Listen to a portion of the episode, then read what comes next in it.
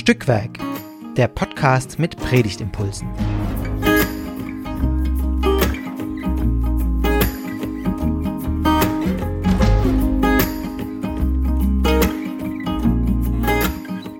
Hallo und herzlich willkommen zu einer weiteren Folge von Stückwerk, dem Podcast mit Predigtimpulsen. Und heute zum letzten Sonntag nach Epiphanias. Genau. Und diesmal mit mir. Das ist Astrid Edel. Ich bin Vikarin in Stuttgart. Und Fabian. Ich bin Pfarrer am Pädagogisch-Theologischen Zentrum in Stuttgart. Um die Ecke von Astrid quasi. Genau. Und äh, wie jede Woche bei Stückwerk ähm, unterhalten sich zwei Menschen, in dem Fall eben Fabian und ich, uns darüber, was wir aus dem Predigtext machen würden, ähm, wenn wir predigen würden. Und zwar der Predigtext, den uns die Perikopenordnung vorgibt. Genau. Und wir hoffen, dass ihr Freude habt am Zuhören, vielleicht selber auf Gedanken kommt, die ihr in der Predigt konkretisieren könnt. Ähm, genau. Viel Spaß beim Zuhören. Wir beginnen mit dem Text und zwar steht er diesmal in Exodus, also 2. Mose 34, Kap äh, Vers 29 bis 35. Und ich lese die Übersetzung aus der Basisbibel. Als Mose vom Berg Sinai herabstieg, hatte er die zwei Tafeln mit den Geboten in der Hand. Von seinem Gesicht gingen Strahlen aus, weil er mit Gott geredet hatte. Das wusste Mose aber nicht. Doch Aaron und alle Israeliten sahen es, sie fürchteten sich, in seine Nähe zu kommen. Aber Mose rief sie herbei. Aaron und alle Männer, die der Gemeinde vorstanden, wandten sich Mose wieder zu.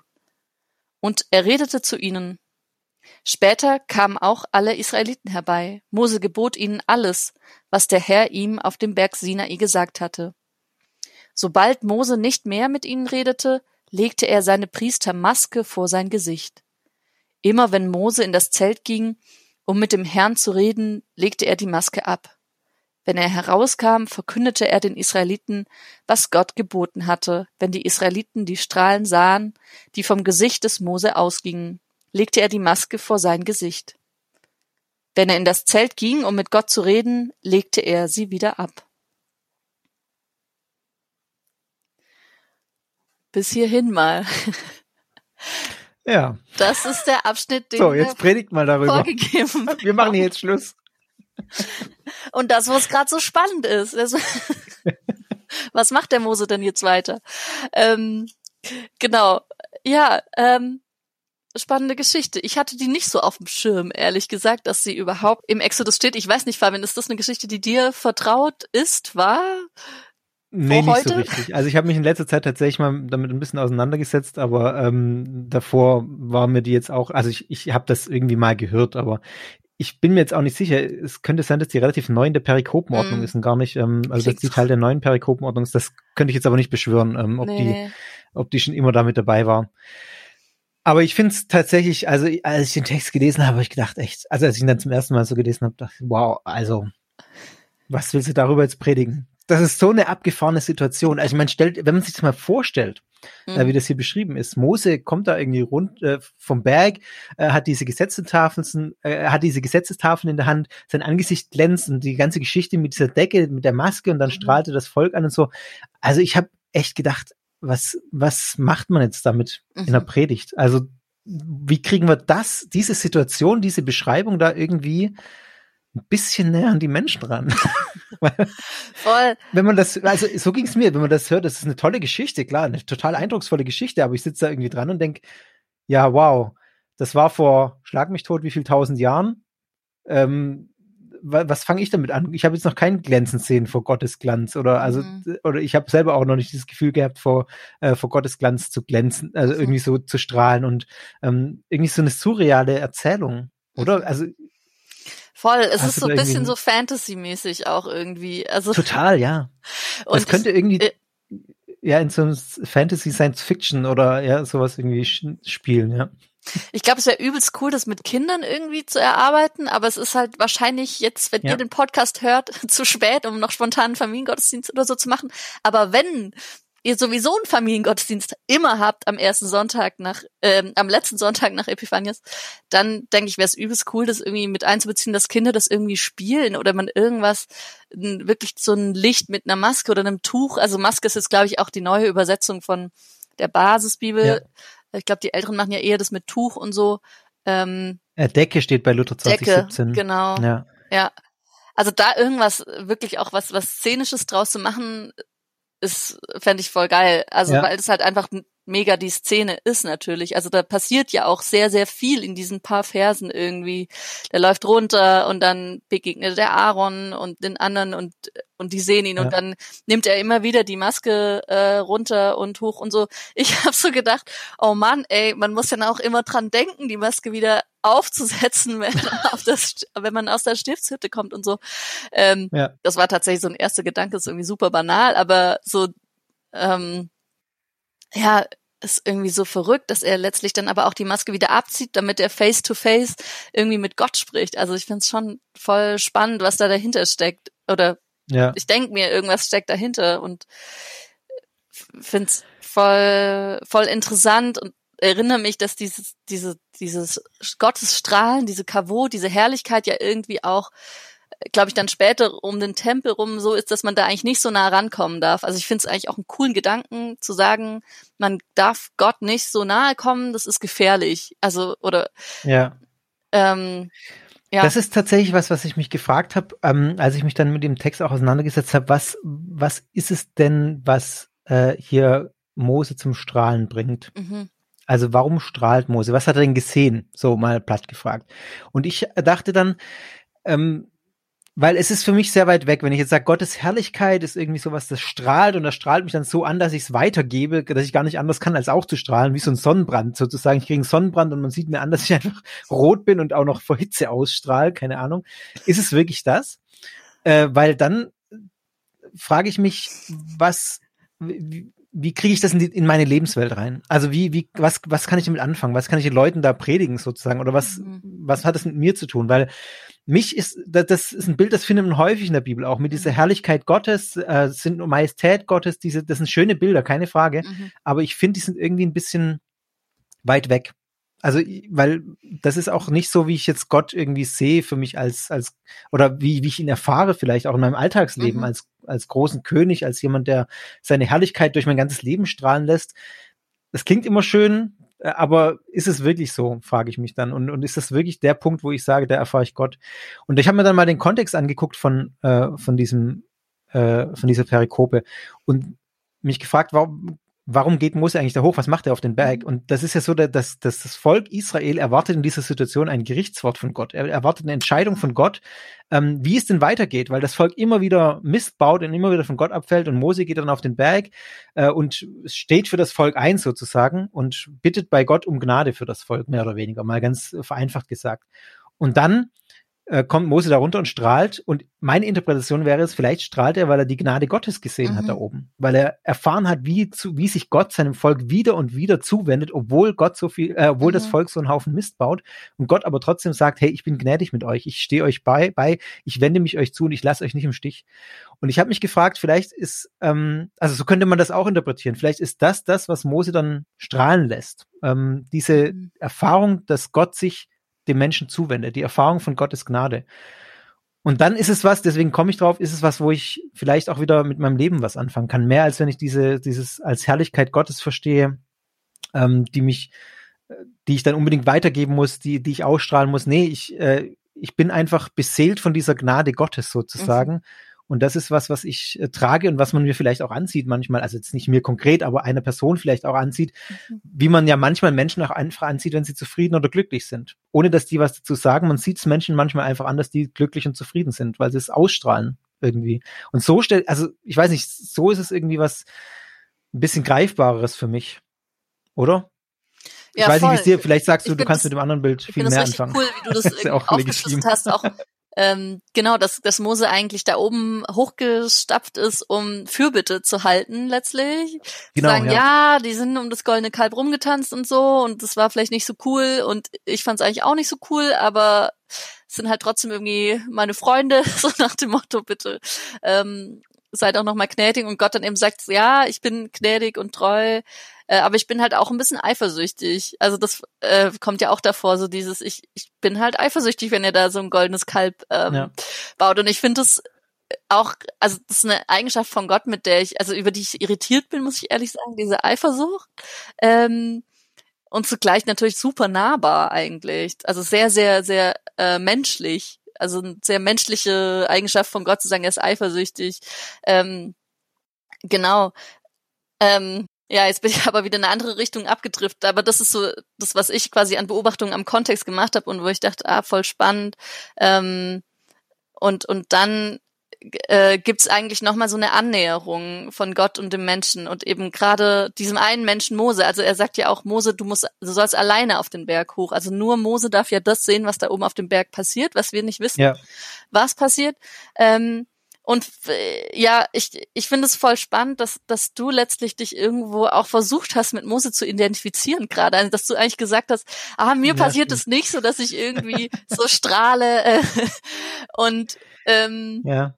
Also ich, vielleicht bist du, also bist du eher der Aaron, so der Zweite, so, oder ich weiß nicht. Also mir geht's auch ja, so. Ich, ich, ich, ich bin äh, manchmal so ein bisschen skeptisch, auch wenn, wenn Menschen so von ihrer Berufungsgeschichte erzählen und so und ähm, denke manchmal, gut, vielleicht, vielleicht verschließe ich auch meine Augen manchmal davor, von dem, wenn Gott mir nahe kommt. Ich glaube, das ist auch was, was, äh, wo ich vielleicht zu kleingläubig bin oder so. Und gleichzeitig ist es vielleicht auch so, dass äh, wir ja meistens wahrscheinlich irgendwie Gottes Herrlichkeit und Gottes Gnade irgendwie gebrochen in der Welt sehen und nicht direkt. Mhm. Also so und genau. Also finde das eigentlich voll das spannende Bild, dass auch Mose also quasi so wirklich der Mittler ist, die Mittlerfigur hier. Ähm, ja, das stimmt, ja. Und die anderen ihn einfach, also Gott nicht direkt sehen und letztlich aber über Mose diese Annäherung auch wieder stattfindet von Gott und dem Volk. Und das ja. ist irgendwie cool.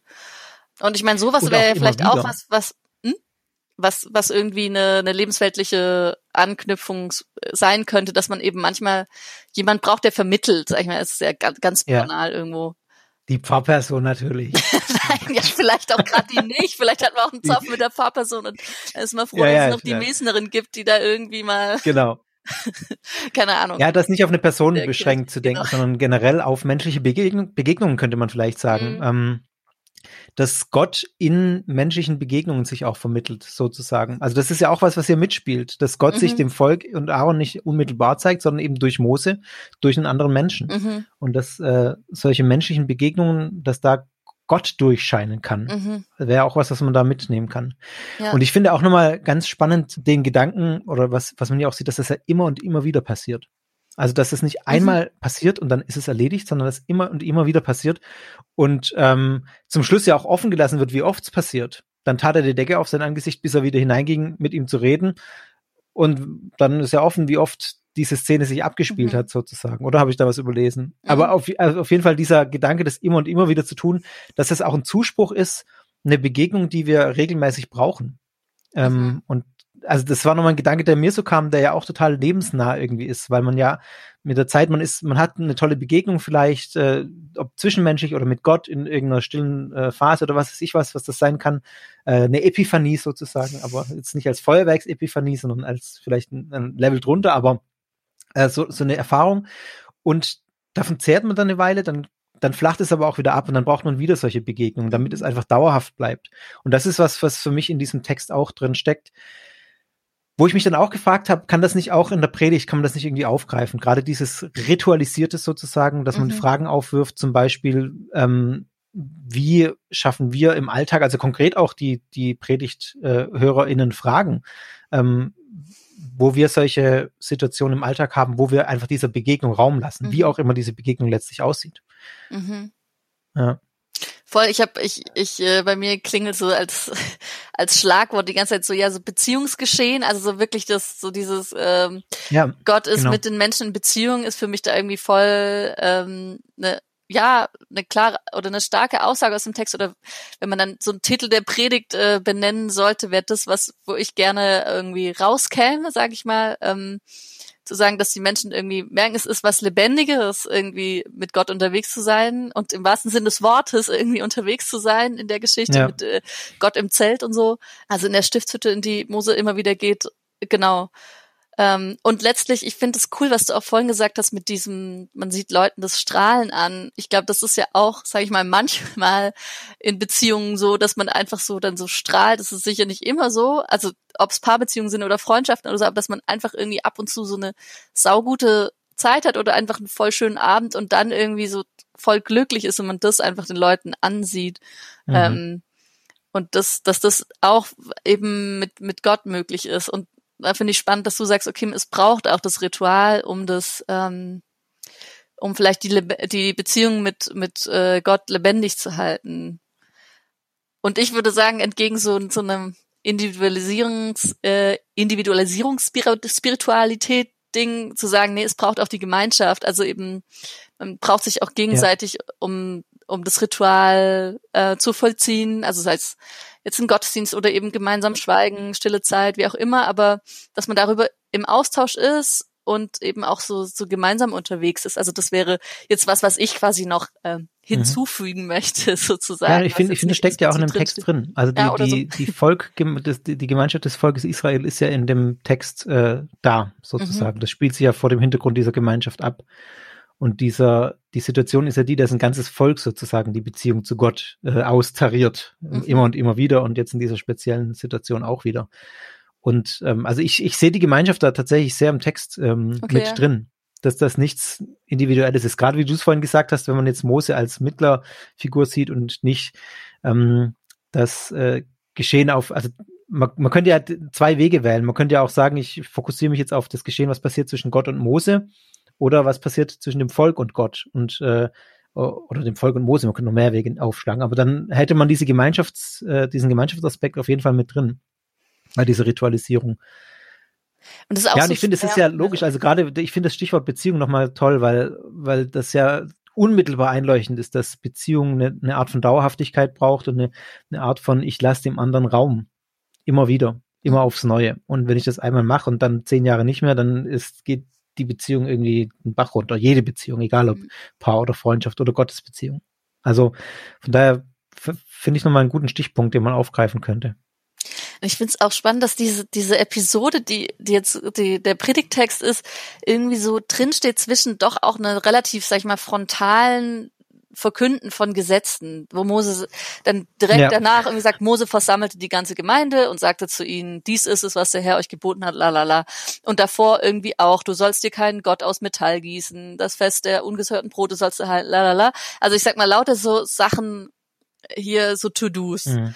Und dass da zwischendurch so ein bisschen, für mich erstmal ein bisschen random irgendwie auch diese Episode steht von diesem, von diesem Beziehungsgeschehen, finde ich irgendwie auch spannend und stark. Und ähm, da haben sich die, die RedakteurInnen des Exodus sicher auch irgendwas überlegt. Also zu sagen, hey, die, die, auch die, die Gebote funktionieren nicht, ohne dass da eine Beziehung da ist. Also es braucht irgendwie einen Grund. Und dieser Grund Ja, liegt darin, dass Gott ähm, irgendwie mit den Menschen in Beziehung steht, dass er sich denen annimmt, dass er die glücklich macht und letztlich auch, dass dann die Menschen Gott glücklich machen sollen. Das ist ein bisschen stark vielleicht, aber sozusagen letztlich so durch die, die Ehre zu geben und nicht ihn nicht eifersüchtig zu machen oder so. mhm. Ähm, würde ich jetzt irgendwie mit Exodus äh, schon denken, dass das da mit drin steckt. Und das finde ich eigentlich voll spannend, dass so diese kleine Erzählepisode da mitten in diesen von frontalen Gesetzes äh, quasi mit drin ist. Und da ist ja echt so super viel Bewegung drin in dieser in diesem Abschnitt wirklich. Also eben Ja. wie- also wie schon gesagt irgendwie Mose kommt rund und geht hin und her. Ich finde, das ist eigentlich auch toll, wenn man das so ein bisschen aufzeigt und damit sozusagen diese aufeinander zugehen von Beziehungen und irgendwie sich vernetzen an unterschiedlichen Punkten irgendwie so mit mit auf aufmalt. Ja, also vielleicht kann man das echt so in der Predigtvorbereitung nochmal so diese diese Wege abzeichnen, die ähm, Mhm. die, die Mose da geht, äh, irgendwie zur Stiftshütte und wieder zurück zu Aaron und dann kommen noch mehr Leute und so weiter und keine Ahnung. Ich Also das vielleicht man, glaube ich, in der Predigt auf, auf jeden Fall machen. Ich muss den Text drei, vier Mal lesen, bis ich geschnallt habe, wann, äh, und ich weiß immer noch nicht, ob ich es ganz geschnallt habe, wann, wann was passiert. Also ja. ich glaube, das ist auch nochmal ein guter Hinweis, dass man das in der Predigtvorbereitung erstmal für sich unbedingt machen muss mhm. und aber auch ähm, den PredigthörerInnen nochmal offenlegen muss.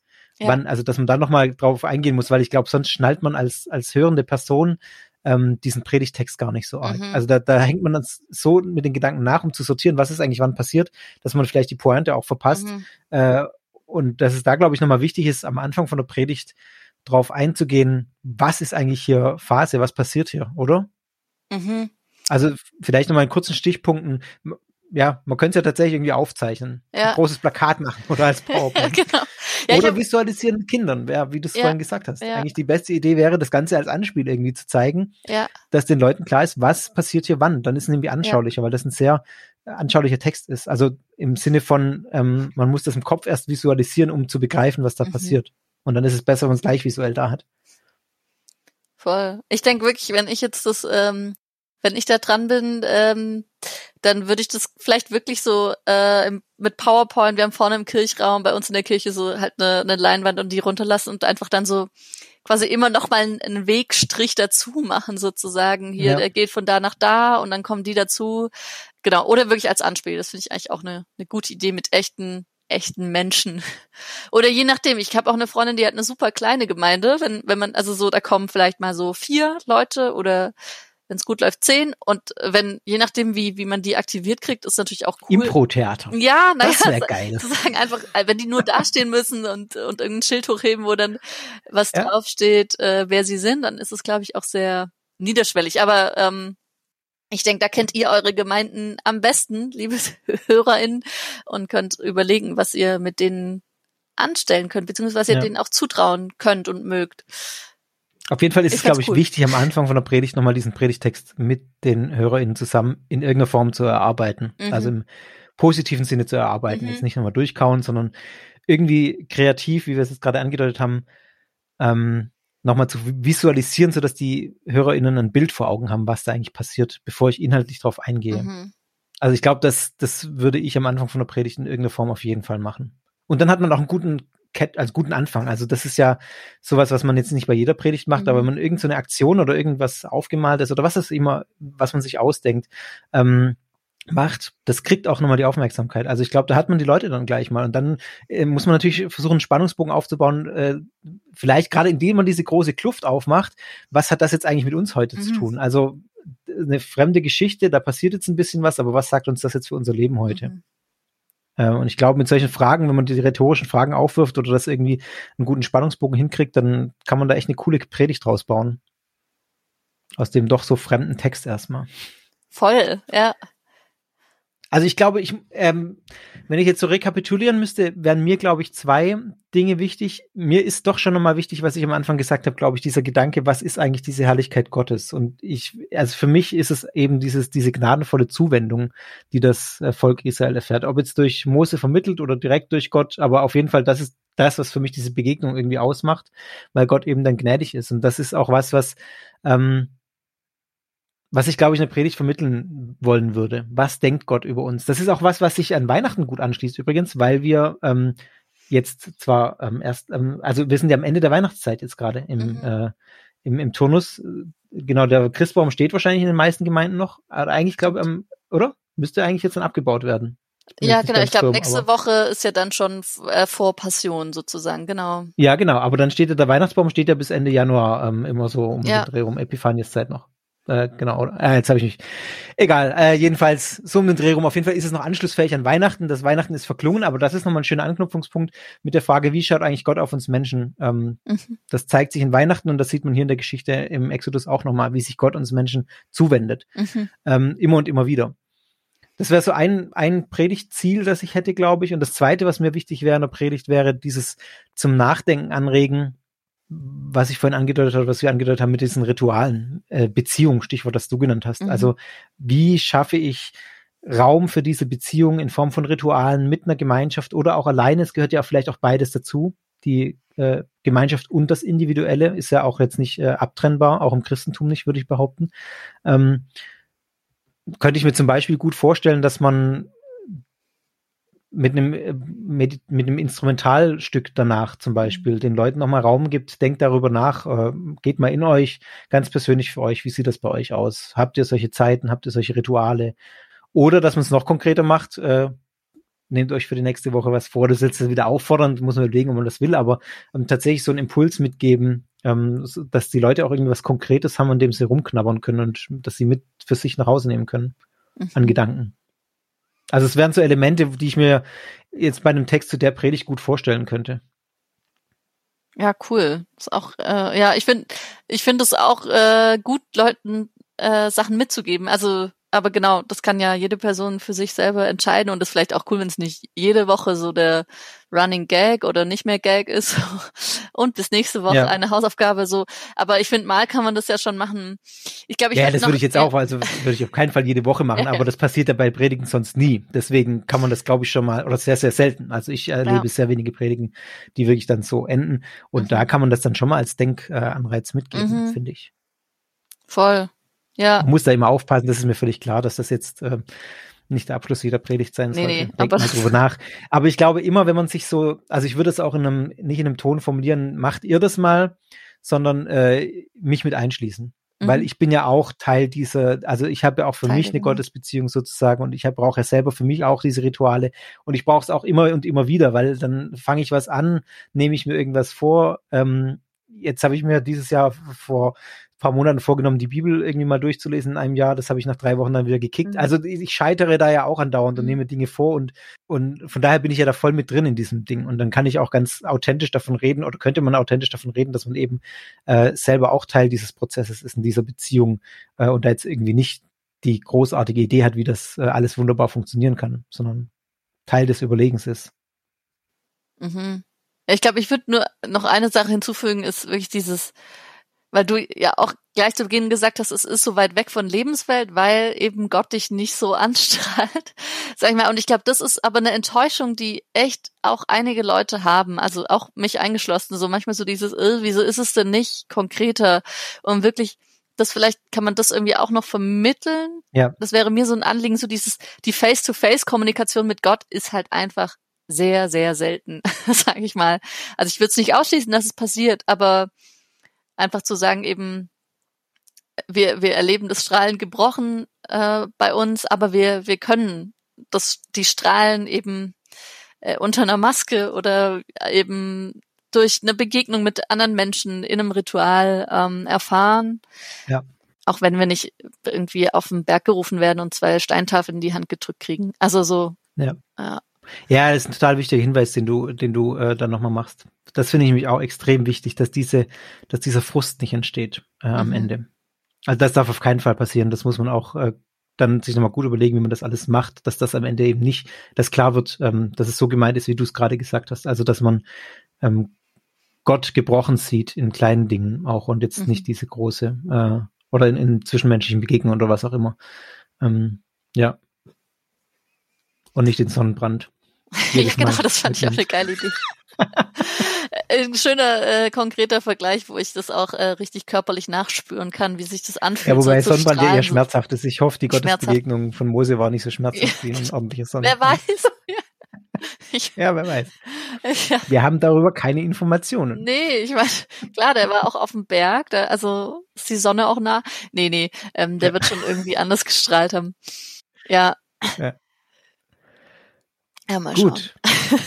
ja, aber cool. Ähm, ja, ich weiß nicht, hast du noch, also jetzt haben wir eigentlich diese, diese drei Sachen gesammelt. Ich finde tatsächlich das wichtig, wie du sagst, dass die Leute irgendwie nicht frustriert rausgehen, aber ich merke, ja. in dieser Zeit vom Kirchenjahr und so dürfen die schon auch ein bisschen, also müssen nicht super happy rausgehen. Ich glaube, es ist so, wenn, wenn sie mitnehmen irgendwie, eine Beziehung von Gott und Mensch ist auch manchmal anstrengend und erfordert irgendwie ja. auch ein Aufeinander zugehen und ein dranbleiben. Also so, so ein bisschen eine, eine Anforderung, die du ja eigentlich konkret formuliert hast in deiner ich, Anführungszeichen Hausaufgabe, überlegt mal bis nächste Woche, finde ich eigentlich auch cool. Also Oder auch passen. Nee, überleg mal, ich, ich, ich meine, nur, dass kein Missverständnis entsteht. Ich meine nicht, überleg mal bis nächste Woche und dann sammle ich es ein, sondern für nächste Woche einen konkreten Schritt. Also es wird nicht überprüft. Ah, guck, da habe ich noch mal klarstellen. Gut, dass wir noch mal drüber reden. ja, nee, nee, ich meinte, ich meinte tatsächlich, dass man sich, äh, dass man die Leute dazu auffordert, sozusagen, kann man auch Zettel und Stifte auslegen, für sich aufzuschreiben, mhm. eine konkrete Sache für nächste Woche. Die man Aber nicht, ähm, dass ich dann nächste Woche im Gottesdienst nochmal, sorry, wenn das vorhin so rübergekommen ist. Das, nein, nein, ich das würde ich nicht machen. So gedacht, ich würde keine Hausaufgaben im Gottesdienst aufgeben, bitte. Die Hausaufgabe war auch mein doofes Wort, ja, nee, es ist also nein, tatsächlich, also ein Schritt, ja sowas, den man ja. gehen möchte. Okay, ja. Ja, genau, sowas. Der nächste Schritt, den ich gehen möchte. Und zwar für mich ganz persönlich und dann eine Instrumentalzeit nach der Predigt. Mhm. Und dann nehme ich es mit heim oder ich lasse es bleiben. Ist ja. ein Angebot. Also ja, als voll. Angebot, ähm, äh, dass ich nochmal Raum gebe, in diesem Gottesdienst in mich zu gehen und mir da was zu überlegen, was da jetzt für mich passend, passen würde. Mhm. Aber um Gottes Willen nicht, äh, ihr werft das da hinten in den Kasten mit Name und Adresse und ihr kriegt nächstes Jahr, nächste Woche dann äh, drei oder drei bis fünf Sterne für eure äh, Ideen. Oh. das wäre mal geil. Also, nee, ja, das, das machen wir nicht. Oh, ja. ja, aber gut, dass wir nochmal drüber geredet ja, haben. Sorry, wirklich. jetzt habe ich, dich unterbrochen, weil es mir nochmal wichtig war, das klarzustellen. Ja, ja, vielen Dank dafür. Das ist auch gut, dass du das gemacht hast. Es ist mir eingeleuchtet jetzt. Also, und ich finde wirklich diesen nächsten Schritt super cool und ähm, hoffe, dass wir euch, liebe Hörerinnen, damit auch einen ersten Schritt ermöglicht haben mit dieser Folge. Ganz platte Überleitung, dass ihr schon ein paar erste Ideen habt, äh, wie ihr an die Predigt für den äh, letzten Sonntag nach Epiphanias rangeht und an diesen sehr dichten, spannenden Text aus dem Exodus-Buch. Ähm, genau. Auch nächste Woche wird es natürlich wieder eine Folge Stückwerk geben. Mit Esther und Harald. Harald ist eine neue, eine neue Stimme im, im, im Stückwerk, Stückwerk Podcast-Universum. Uh, ja, cool. Ich bin sehr gespannt, was die beiden ähm, ja rausfinden werden in ihrem Gespräch oder welcher Spur sie folgen werden. Äh, wir freuen uns, wenn ihr dran bleibt, wenn ihr uns kommentiert, Feedback gebt, entweder einfach ja auf stückwerk-podcast.de beim Podcast oder aber auch gerne bei Instagram. Ihr findet uns dort unter @stückwerkpodcast. Genau. Und ihr könnt natürlich Stückwerk auch überall abonnieren, wo es Podcasts gibt, Spotify, Apple Podcasts und so weiter. Äh, und ja, wenn es euch gefallen hat, erzählt gerne weiter. Ähm, und wie gesagt, wir freuen uns äh, über jede, jedes, jeden Kommentar. Ähm, und ich freue mich auch immer zu hören, was dann aus euren Predigten geworden ist, was äh, ihr doch tatsächlich draus mitgenommen habt oder was ihr nochmal anders gemacht habt, ähm, welche Ideen ihr zu den Texten habt, hattet. Also nutzt die Plattform gerne einfach auch zum Austausch. Genau. Und damit sagen wir beide Tschüss. Tschüss. Bis zum nächsten Mal. Bis zum nächsten Mal. Alles Gute. Ciao.